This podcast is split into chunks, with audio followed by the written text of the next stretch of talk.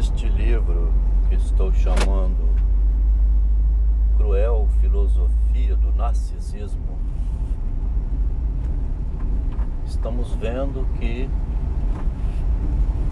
nossos grandes autores não são aqueles deuses do Olimpo que sentaram numa mesa bem confortável do nada escreveram suas obras. Ao contrário, nossos grandes autores são, na verdade, seres humanos encarnados, homens que foram traídos, enganados, peidados, cagados, mijados, chutados para o chão, destruídos, que eles mesmos não revelaram essas fontes da sua experiência, a partir de onde ressignificaram o mundo, suas vidas. O Machado de Assis, em duas passagens, fala, numa delas, no Bibliômano, onde aparecem obras que podem fuçar as palavras como quiserem, não encontrarão nada. Em um outro conto, ele diz já o inverso, que a dona Paula percebia pelos gestos da sua sobrinha que entre as palavras que ela estava dizendo estava o segredo de um amor que ela tinha por um rapaz chamado Vasco, que era o mesmo amante, filho de um amante da dona Paula, que também tinha o nome Vasco. Quer dizer, o que o Machado está mostrando na conversa pessoal com uma pessoa, você vai saber da vida dela. Mas que quando aquilo se transforma em livro, é preciso esconder. Então, nesse livro sobre o narcisismo, o que estamos vendo é que Freud criou toda a obra dele uma obra biográfica. E ele mandou que queimassem as cartas que iriam permitir a gente descobrir que essa obra dele era uma obra biográfica. Bem, é comum que Kant, né, Descartes, Kierkegaard, todos esses grandes autores, aí incluindo Freud, Jung, é comum que quem vai descobrir que a obra seja biográfica são os biógrafos. Os biógrafos vão lá fuçar a vida do escritor e ver que então Freud, por exemplo, escreveu o narcisismo para se proteger do Jung, que estava levando a psicanálise para o ocultismo. Que o Kierkegaard ficou apavorado quando assistiu o pai dele xingando Deus à distância. O trauma que fez Kafka ser um escritor confuso biógrafos vão tentar achar na vida pessoal de Kafka. Também os psicanalistas vão buscar traços da obra do escritor Edgar Allan Poe na vida miserável que ele levou. A pergunta seria: por que deixar para um biógrafo investigar a minha vida para descobrir motivo que me levou a escrever. Parece que se o mesmo diz, a experiência pessoal que ele viveu, que o obrigou a mudar de vida e a ver o mundo de outro modo, aí vão dizer: Ah, é por causa disso que ele está escrevendo. Ele foi traído pela mulher dele, foi traído pelo Jung, ele foi traído. Era o pai de Kafka, que era violento não foi o Kafka que aproveitou uma situação adversa para se tornar um grande autor. Quer dizer, se o autor, ele mesmo, escreve, vão culpar no caso, por exemplo, de Kafka, em Carta ao Pai. O Kafka é revoltado porque o pai dele era um homem grosseiro, violento, estúpido. Ora, pois eu digo o seguinte: eu gostaria de ter um pai igual de Kafka se ele fizesse em mim a transformação que, fiz, que fez com que eu me tornasse um Kafka. Né? Eu até pagaria um pai desse que um pai desse tivesse esse poder.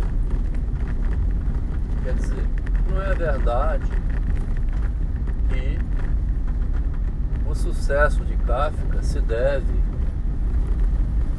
a um pai violento. O que mais existe no mundo é marido violento, mulher violenta, amigo que trai. Não é suficiente para uma pessoa se tornar um grande autor há uma confusão ao tentar reduzir, diminuir o tamanho do autor quando vão ver por esse lado que ele está respondendo a uma questão pessoal na obra dele. Estou colocando essa questão porque de minha parte também coloquei no meu livro um capítulo chamado autobiografia, onde de alguma maneira eu mesmo coloco o que fez com que acontecesse uma revisão, uma outra postura minha com relação ao ser humano, às pessoas em geral. Nesse capítulo, é um capítulo arriscado. Porque não é um biógrafo que está lendo as minhas cartas para justificar a minha obra depois de morto, né? ou em outro momento. Sou eu mesmo que estou fazendo isso. E se eu faço isso, ah, que esses caras estão tá escrevendo é devido a uma disputa conjugal com a mulher dele é devido a uma demissão de uma empresa que ele. Essas coisas, né? Que vão reduzir tudo a uma resposta. Quer dizer, a transformação subjetiva. Será que acontece? Por que, que o Marcelo explodiu o apartamento dele então? E não aproveitou a tragédia toda que ele vivia com a esposa? durante quase 30 anos para escrever. O que que impediu ele de tornar-se um escritor da sua tragédia? Por que, que ele preferiu explodir o apartamento e suicidar-se?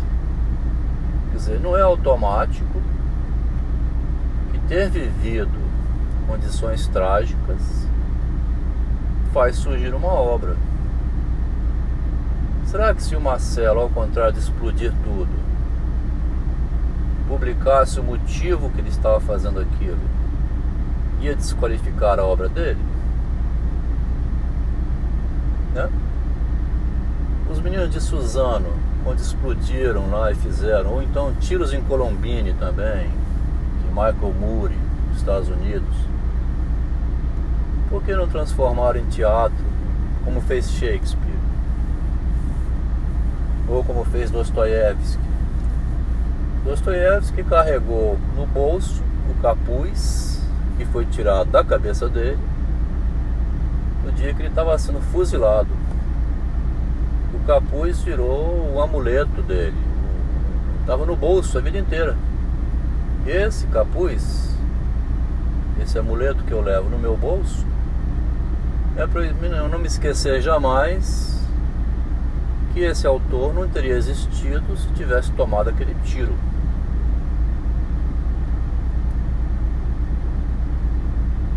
Não quer dizer que Dostoiévski já não fosse um autor. Ele tinha escrito Gente Pobre em 1848.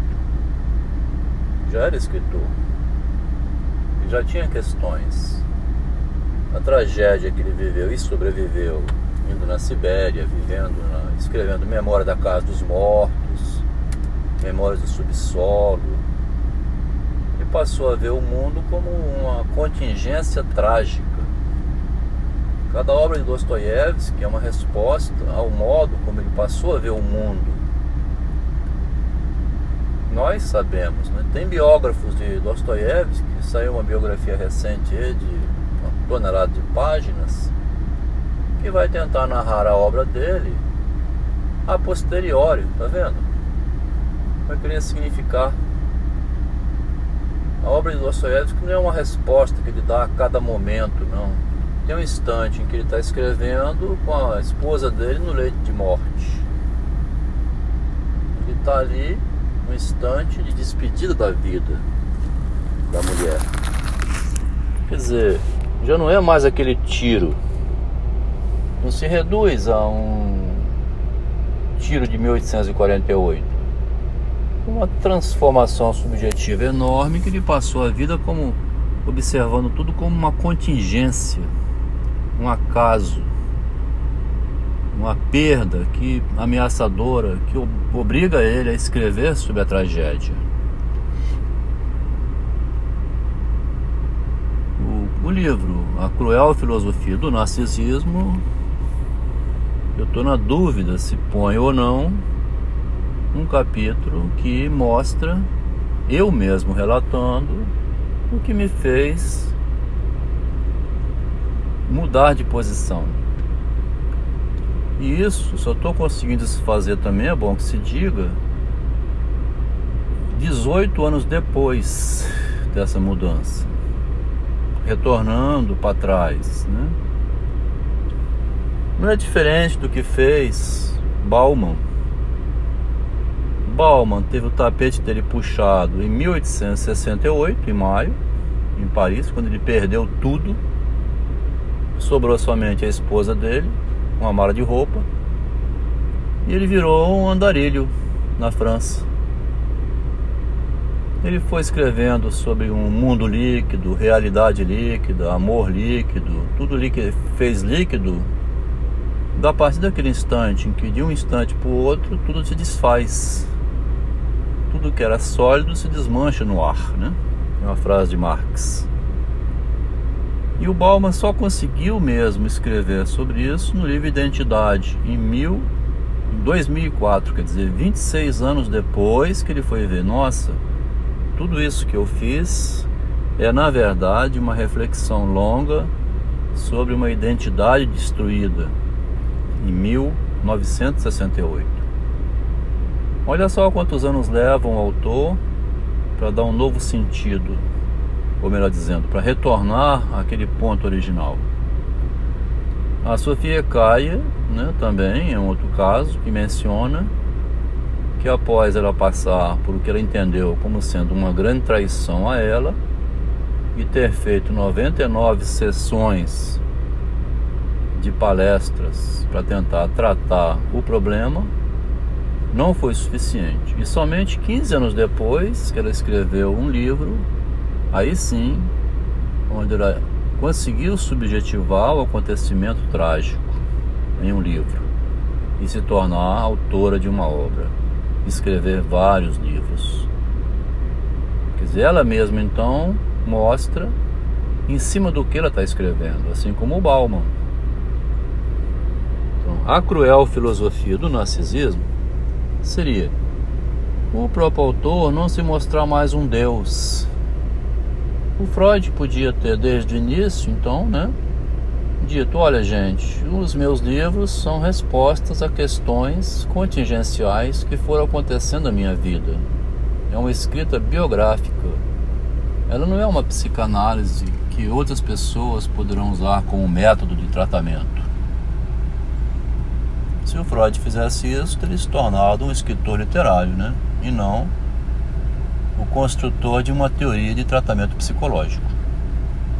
Para terminar o áudio, basta lembrar que o Freud ganhou um prêmio de escritor literário, o prêmio Goethe, em 1930, e não um prêmio de Academia de Ciências, científico, por ter criado um método de tratamento.